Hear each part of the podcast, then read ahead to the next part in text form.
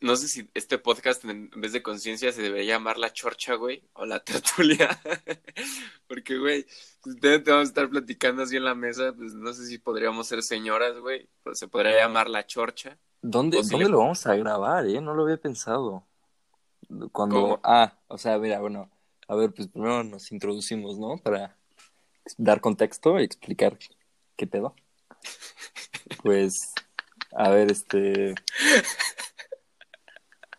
¿Qué? Es que no saben, es que ustedes no saben, pero Marco y yo estamos haciendo un Zoom ahorita para como medio platicar de cara a cara, pero es que trae unas greñas, no mames, se le salen los chinos de repente ahí. El Greñas aquí. Está denso.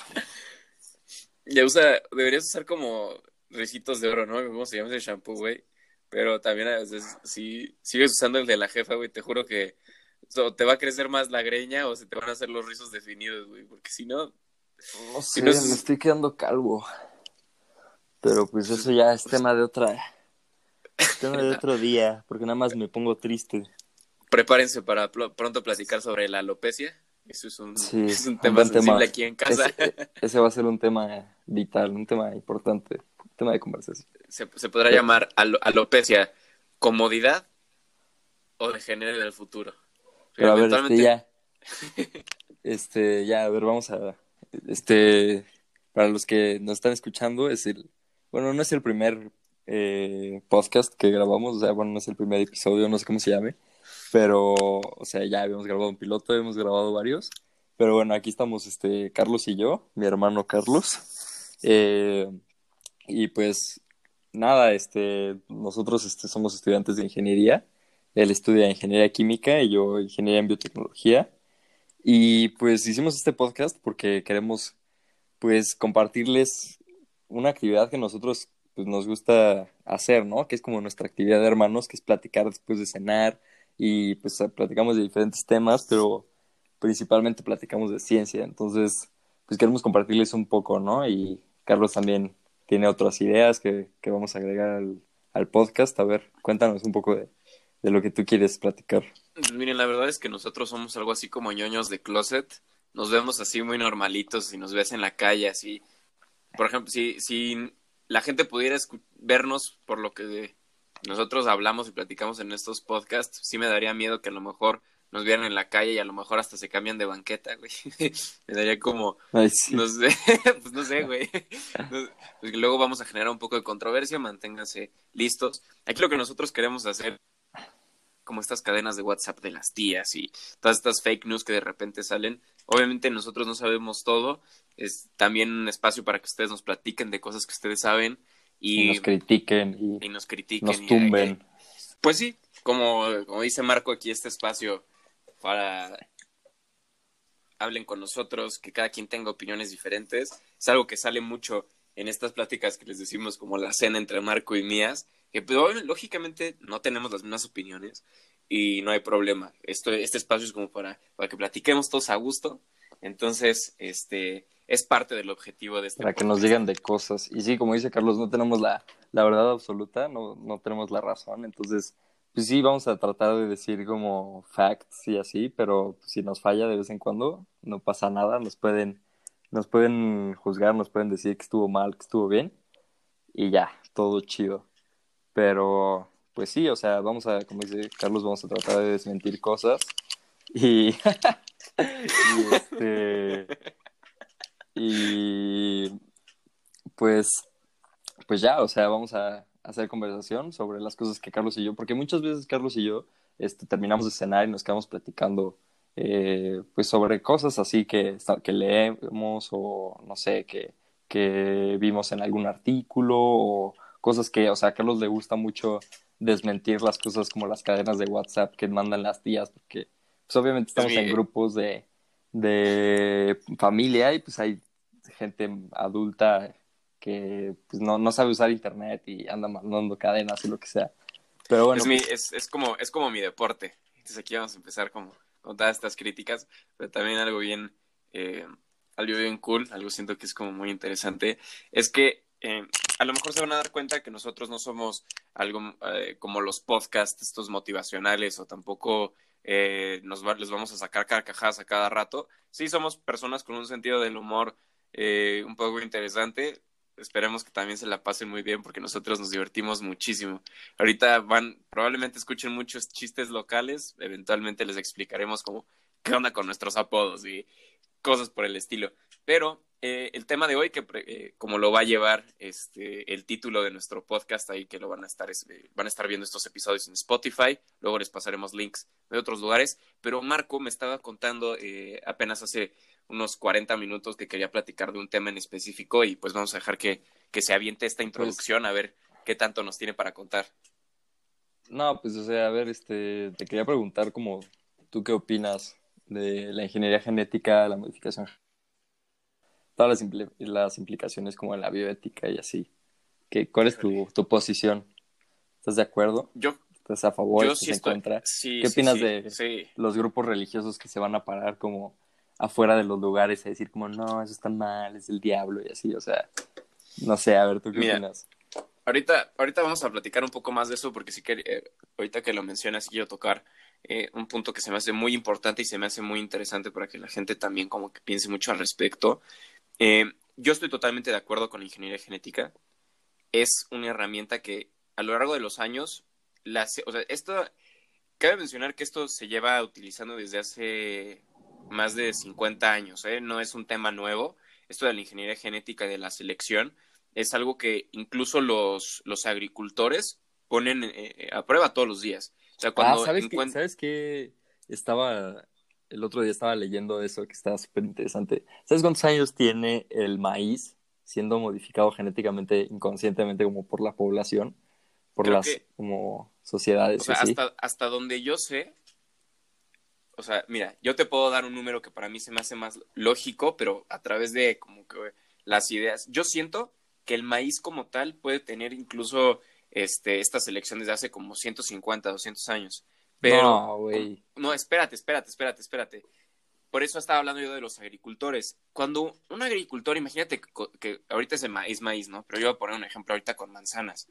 Si tú ves que una manzana está jugosa y está grande, tiene buen color y todo, pues lógicamente el agricultor va a decir, ah, pues le quito las semillitas y así como le hacen con los perros, pues si tú quieres un perrito amarillo y tienes un perro café, pues obviamente no lo vas a cruzar con uno más oscuro, lo vas a cruzar con uno que tenga un pelaje más claro. Entonces yo me imagino que esto del maíz, o sea, la selección con los agricultores, es parte de uno de los fundamentos más grandes, no solo de la ingeniería genética, sino como la genética y la biología como tal. Todo este tema de, de la cruza de los, de los genes, pues tiene muchísimo más tiempo, ¿no?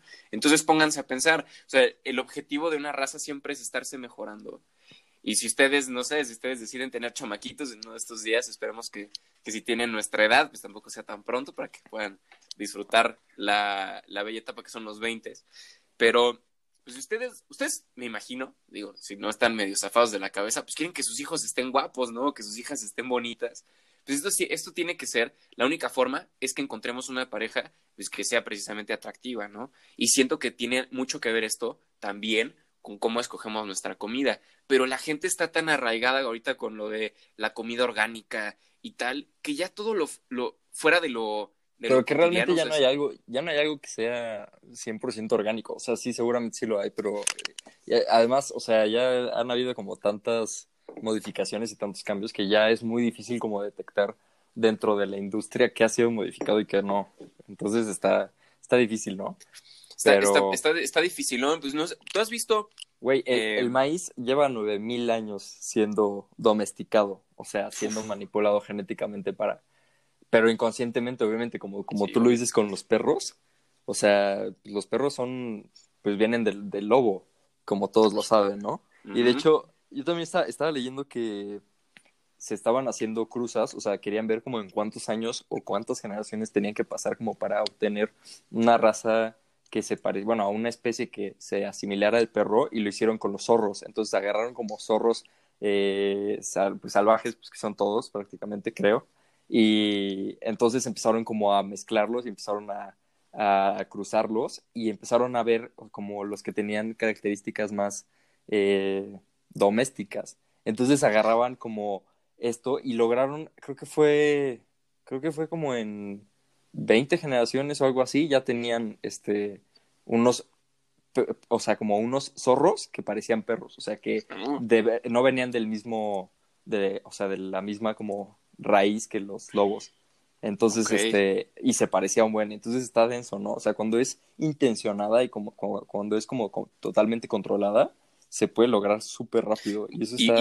y- y un potencial grandísimo. O sea, a mí me gustaría decir, o sea, siento que, o sea, si te vas como en esa retrospectiva, piensa que la primera herramienta de la ingeniería genética fue la gente que empezó a hacer injertos con los árboles. O sea, cuando empiezan a, a mezclar las especies de los árboles, cuando empiezan a, a mezclar, por ejemplo, estas especies de árboles de manzana, bueno, no sé por qué, eh, perdón, me cené una manzana hace rato y por eso lo que yo creo que la traigo en la cabeza, pero es que piénsalo, o sea, ¿qué hace la ingeniería genética? Pero Tú nos puedes decir eso, eso es mucho al respecto. eso no sé si sea considerado, o sea, sí, pero no es modificación genética si haces un injerto, porque sigue manteniendo su genoma, esa, esa rama que tú estás como eh, insertando dentro de otro árbol, tiene su propio genoma, simplemente está alimentando de, de otro. De hecho, es, es como los, si has visto, ¿no? Lo que hacen con las ratas, que crecen un, un órgano o una parte de un cuerpo humano Ajá, sí, sí, O sea, dentro que- de... Sí, ah, que meten sí, sí, como, o sea, que meten como un, o sea, células, Una oreja. ajá, una y crecen una Y oreja crece en la adentro del ser de y la extraen, sí, y la sacan. Está cerdo, está, horrible. Está, o sea, está, está muy nasty, ¿no? Y- ¿Tú, o qué sea, tú qué opinas de, de, de hacer investigación con animales? Híjole, es que. Ay, sí, yo creo que sí es un tema muy complicado porque definitivamente a mí no me gusta. Me desagradaría totalmente que llegara un pinche ovni, güey, de repente y me secuestrara. Y yo, fíjate, yo creo que eso es lo que hacen, güey. O sea, en todas estas películas donde llegan los aliens a secuestrar gente, yo creo que eso es lo que hacen. O sea, si nosotros lo hacemos con los animales, no me sorprendería que si hay un ser superior a nosotros, un ser un poco más avanzado de forma intelectual o como sea, que no pudiera llegar y decir como vea, mira, vamos a agarrar este carnal, lo vamos a extraer, le vamos a hacer nuestras pruebas y tal. Pero yo creo que es esencial. Las pruebas con animales son esenciales. Sí, yo también lo creo. O sea, es que lo, lo hacen con tejidos, ¿no? O sea, lo están empezando a hacer como con, con tejido y así, pero no tienen la misma reacción. O sea, no puedes saber todos los efectos porque si lo haces con un cierto cultivo de tejido, o sea, para, los que no sepan, imagínense que crecen en- dentro de un laboratorio, agarran células y estas las alimentan como si fuera de una manera natural. Que hacen es pues meterla en, una, en un cultivo donde van a alimentar esas células como si estuvieran alimentándose naturalmente, pero realmente pues están creciendo en el laboratorio. Entonces sí, o sea, lo que te digo es que es como, no sé, no creo que sea lo mismo, no es lo mismo hacer las pruebas en un tejido a que hacerlo sobre un ser vivo, que realmente pues con un tejido lo pueden hacer como en humanos técnicamente porque están usando el tejido de un humano, pero pues, o sea, con un ser vivo que sea como una rata o algo así, pues puedes ver reacciones en otras áreas que tal vez no esperabas que tuvieran como ese, ese propósito o que tuvieran un efecto Claro. negativo o un efecto secundario que no esperabas. Entonces yo, yo la verdad sí creo que sí es, este, sí es importante. O sea, no sé, no sé. No, por supuesto, es que, mira, por supuesto que es importante. La gente, muchos de los animalistas no son conscientes de, de lo- de los procesos que requiere sacar descubrimientos nuevos. O sea, no saben todo el proceso que hay que llegar. O sea, la gente que piensa que una vacuna, por ejemplo, se puede, así la desen en el laboratorio y la primera cepa que sale ya la agarran y pum, se la empiezan a inyectar a la gente, eso está totalmente erróneo. Es, por eso hay tantas pruebas que se necesitan. Por ejemplo, la industria del maquillaje es súper criticada al respecto. Y sí, poco, gracias a los años, gracias a que sí se han hecho estudios con ciertos compuestos, se ha podido llegar a utilizar compuestos naturales sin eh, maltrato animal o sin, o sea, creo que es la imagen de un conejito, si no mal, este, si no estoy mal, pero, pero por ejemplo, hay muchas simulaciones que sí se pueden hacer en computadora. Pero estaba platicando yo con una amiga el otro día en la universidad y estábamos hablando de cómo sí es necesario hacer las pruebas en campo y hacer las pruebas en la vida real, porque podrás imaginarte muchas cosas y los modelos matemáticos te dirán muchas otras, pero si ustedes de verdad quieren que salga correcto una prueba, necesitan llevarla a cabo en la vida real, no se pueden conformar únicamente con esos datos que ya están teniendo. Es como, por ejemplo, Eh, Ahorita, con, con, eso que estás diciendo, me acordé de, de, esta serie de Netflix que se llama Natural Selection, que está, está muy buena.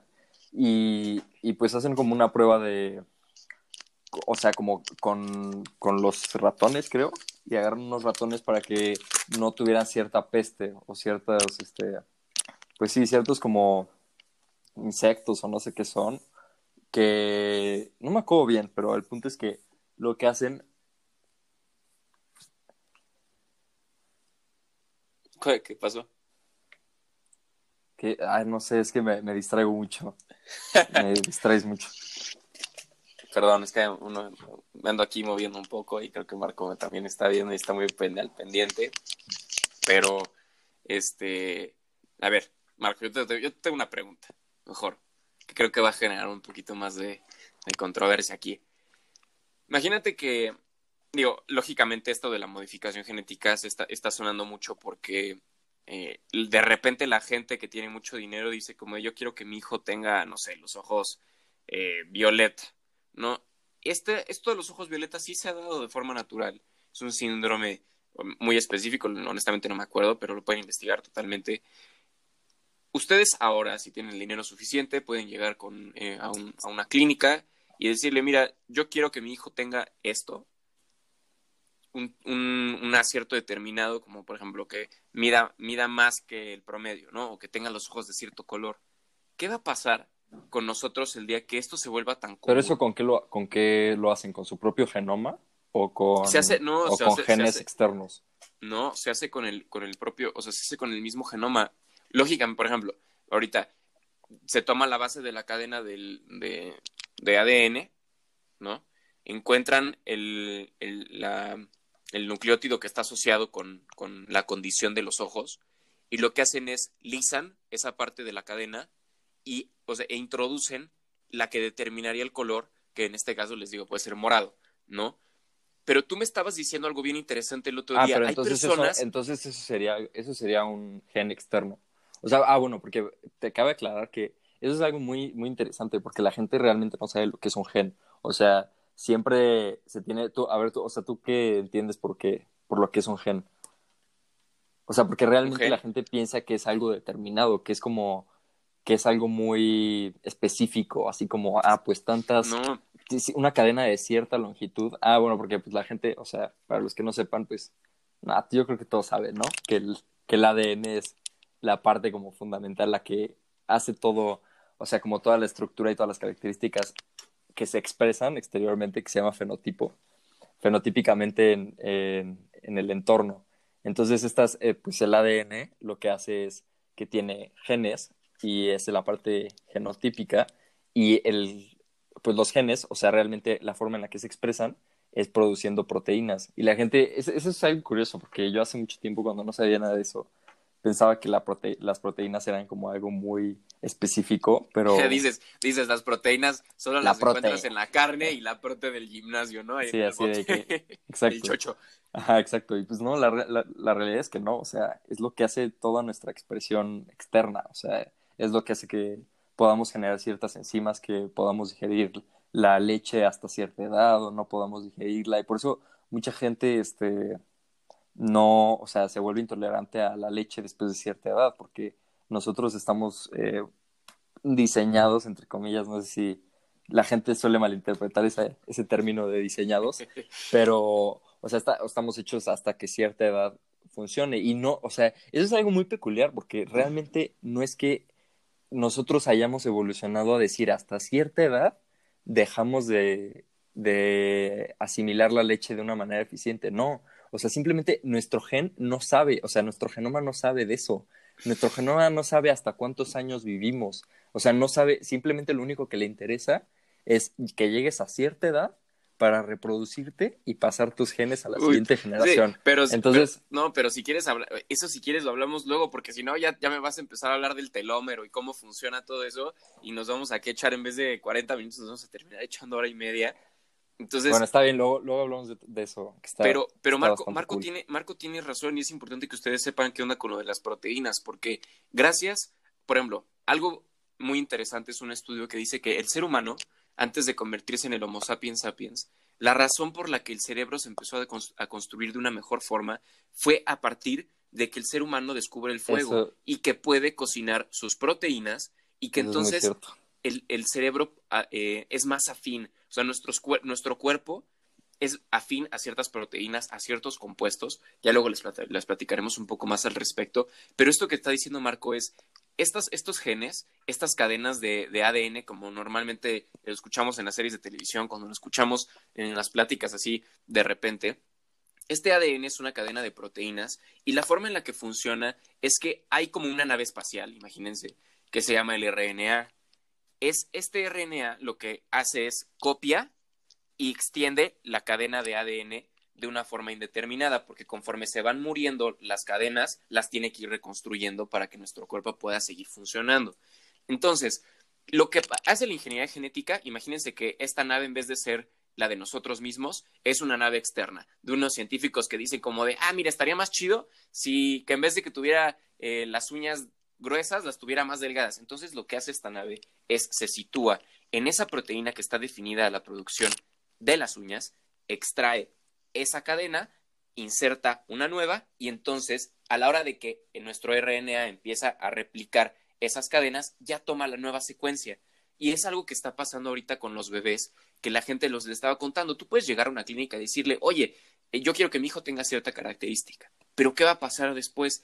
Yo me pongo a pensar, así como hay ciertas categorías en los deportes, eh, hay ciertas categorías eh, para ciertos certámenes, ¿Qué va a pasar dentro de 100 años donde esto ya sea súper común? Imagínense, vamos a terminar diciendo, en vez de que eh, se ha clasificado como Olimpiadas para jóvenes, Olimpiadas tradicionales, Paralímpicos, al rato vamos a empezar a tener incluso segregación para la gente que esté modificada genéticamente. Vamos a empezar a tener o sea, así como, como se ha vivido a, través de los años. ¿van, ¿van, a sentir discriminación o ellos van a ejercer discriminación sobre los otros? No, porque no, eso es algo, eso es algo muy, o sea, es muy importante, porque obviamente va a ser una base económica la que va a definir quiénes van a poder eh, tener esos cambios o no en sus, en su descendencia o no. Entonces, está, está muy denso. O sea, sí, sí va a haber como alguna separación, pero también es un paso muy importante. O sea, ¿tú, tú crees que esté bien? O sea, yo, yo la verdad sí creo que está bien como que se dé este paso, pero sí está como el problema como de que la tecnología más reciente es menos accesible, o sea, está a menor alcance de la gente con menos recursos. Entonces, ¿cuántos años más van a pasar para que la gente que ahorita, o sea, en un futuro, cuando ya sea como algo viable, 100%, o sea, que puedas tener como porque son un chorro de cosas las que se pueden hacer, o sea, imagínate cuando digan como, no, pues es que este va a ser un, o sea, que encuentren qué genes dan como una mejor memoria o una mejor retención de información, eh, un mejor aprendizaje, una mejor abstracción. O sea, imagínate, o sea, definir como inteligencia a través del genoma. Entonces, puede ser cualquier cosa. O sea, puedes, puedes ver muchísimos detalles. Imagínate que agarran a, los, a la gente que es súper inteligente de este, de este siglo, agarran a los, las 100 personas consideradas más inteligentes, así, puros ganadores de Nobel o puros, no sé, ganadores de, de Grammys o, que se fueran, no importa, que se fueran a las el área, a extraer muestras de ADN pues para ver cómo... Pues sí, o sea, bueno, depende, depende cuántos años tenga como el, el cadáver, porque si se muere, obviamente se descompone el, el ADN, pero Imagínate que empiecen a secuenciar y que sepan y que encuentren las coincidencias, que digan como, oye, este, este, este y este tienen esta secuencia igualita. Puede que esto sea el factor determinante para que tengan una mejor comprensión de tal concepto, o sea, de tal como área. Entonces van a poder empezar a... No, creo, porque eh, esto, ya, ya Marco y yo ya hemos platicado mucho esto y incluso hemos tenido pláticas con mi papá al respecto. Eh, la forma en la que funciona nuestro cerebro no únicamente está determinada por nuestros genes, sí tiene mucho que ver también de forma circunstancial, es este el entorno donde, nos desarrollamos, la forma en la que eh, guiamos nuestra, nuestro, nuestros gustos, porque es muy, es muy común que la gente sea muy buena en ciertas tareas que a lo mejor no les gustan y que por no desarrollarlas a lo mejor pues no tienen un buen desempeño. Imagínate que yo de repente llego Sí, pero eso no significa, eso no significa que la gente no nazca con cierta capacidad para hacer ciertas cosas. O sea, si tú encuentras qué determina, porque la gente que, o sea, sí, sí hay como un punto en donde la, o sea, tu entorno te desarrolla, pero claro que hay una base que determina como quién puede ser mejor en algo quién puede ser peor en algo. Pero es que, es que ya, no, ya no va a ser, ya no va a ser algo, por eso te digo que, o sea, ahorita cuando estabas hablando de lo de, pero quién va a ser segregado y quién no, yo estoy totalmente seguro que la segregación sería para todos los individuos que estén genéticamente modificados. Y ahí te va por qué. Porque así como tú estás diciendo, a lo mejor va a ser más inteligente, va a ser mucho mejor para los deportes. Pero imagínate que yo, imagínate que yo tengo un sueño frustrado como comediante, ¿no? Me ando echando aquí mis chascarrillos en un podcast o trato de hacer reír a la gente en unas fiestas, ¿no? ¿Qué va a pasar el día donde una persona sea un excelente comediante y que por alguna razón le quieran hacer un estudio y salga como que modificaron sus genes? A lo mejor por la raíz de eso es mucho mejor con ciertas conexiones que lo ayudan a tener un sentido del humor un poco más eh, como agudo. No sé si me debo entender. Yo te recomiendo que veas una película y lo recomiendo a todos que la vean. No es la mejor, no es el mejor este eh, eh, pedazo cinematográfico de la historia. Es una película que creo que no está en Amazon Prime, pero la pueden encontrar en Netflix que se llama Code 8 y creo que en español es lo mismo, Código 8. Es qué pasaría si en la sociedad hubiera individuos con poderes. Hay gente que controla la electricidad, controla el fuego, que son buenos con la tecnología, un chorro de cosas. ¿Y qué pasa? Como es más, son más las personas que no tienen poderes. La gente que sí los tiene son segregados y son clasificados obviamente por aparte. Entonces... Sí, pero el detalle aquí es que eh, para empezar esto sería muy gradual y puede que llegue a un punto en donde no se sepa quién está modificado genéticamente y quién no. ¿Cómo puedes saber si alguien, un genio, está modificado genéticamente o no en un futuro. ¿Cómo vas a pues, poder saber eso? No puedes, pues, porque es lo que te digo, fenotípicamente, o sea, eh, ambientalmente, exteriormente, no se puede observar eso. Que de hecho es algo que, que se ha investigado mucho, que han visto como qué determina que, que, se, que evolucionen de cierta manera los, o sea, los animales como a, ciertas tendencias. Y entonces empezaron a examinar si los, los que tienen camuflaje, o sea, los que empiezan a mimetizarse en el entorno, que es, o sea, que empiecen a tener el color de su entorno para que sea menos, menos posible que los cachen, si ellos están conscientes de su propia naturaleza o no, y se ha visto que no. Entonces, este, pues, y también se ha visto que sí en otros, pero, o sea, realmente no puedes saber si en el exterior los tienen o no, genotípicamente. Ok, pues supongo que como con la fruta, a lo mejor nos van a tener que nos van a tener que morder o algo así para ver si para ver si estamos pues, modificados genéticamente o no. Eventualmente esto este no se va a poder saber. Esto ya va a ser, les digo, estamos platicando de cosas que van a pasar dentro de probablemente más de 100 años, pero pero Marco me estaba platicando el otro día que, pues, que incluso hay gente que ya lo está haciendo en sus casas, que está implementando nuevas tecnologías con incluso, vaya, va a sonar como muy burdo, pero hasta con cosas del microondas están empezando a hacer experimentos. Esta persona que Marco me enseñó el otro día es un chavo que dijo, a ver, vamos a ver si es cierto que puedes modificarte tú desde tu casa. Y se empezó a inyectar, y se empezó a inyectar una cosa que de verdad... Sí, e, eso está súper loco. O sea, es lo que te digo que, que está ese documental, o sea, que es como una serie en Netflix que se llama Natural Selection, y este, o sea, le llaman biohackers y son, o sea, es gente que está como haciendo modificación genética, pero desde casa, ¿sabes? Entonces están como, o sea, están deshaciendo la idea de que tiene que hacerse desde un laboratorio, que tiene que hacerse a gran escala y así, porque este güey lo que empieza a hacer es, empieza a hacerse pruebas, o sea, y empieza a hacer sus propios, eh, pues empieza a hacer sus modificaciones genéticas y se las va inyectando y empieza a ver si hay cambios o no. Y no es el único, o sea, también hay otro que empieza a hacer pruebas con animales y ya, o sea, obviamente ya están crecidos, no es de que los escojan desde antes de que nazcan para ver cuál es como el más apto, cuál es el más fuerte y así. No, o sea, agarran ya perros que ya nacieron y los empiezan a, a inyectar con, con, proteínas, o sea, con gen que está diseñado porque el chiste es entrar al gen a de ciertas células, cambiar su, su estructura genética para que cuando se muestren fenotípicamente, entonces se muestren como más fuertes, o sea que porque producen proteínas que hacen que crezcan pues sus fibras musculares, por ejemplo, y entonces eso es lo que empiezan a hacer. Está está súper denso, o sea, pero el problema es que es un proceso súper lento porque tienes que modificar todas las células de tu cuerpo para obtener el resultado que quieres.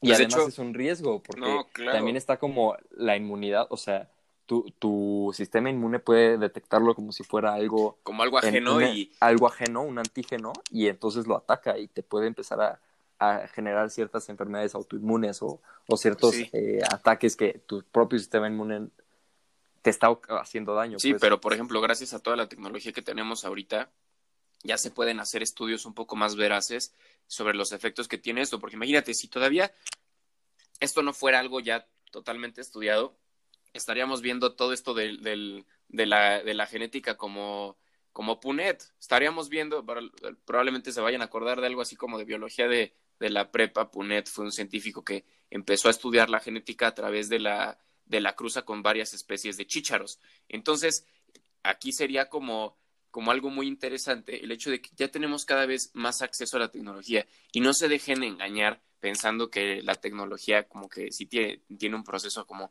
medio lento, porque es lo que nosotros podemos percibir como individuos. A lo mejor eh, de forma cotidiana no lo podemos ver, pero la tecnología se está haciendo de una forma, se está produciendo de forma exponencial es algo que jamás, jamás, jamás va, se va a detener. Ni siquiera en momentos de crisis la, la, tecnología deja de crecer. Y con algo que descubra una persona hace cinco minutos, ya lo publicó en un foro, ya lo subieron a una revista de divulgación científica, y entonces gracias a ese conocimiento y que esa persona ya tuvo la habilidad de comprenderlo, puede mejorar sus teorías, puede proponer nuevos mecanismos, y es bien interesante, porque aquí es donde va como todo lo, lo, lo bonito ¿no? De, este, de esta plática.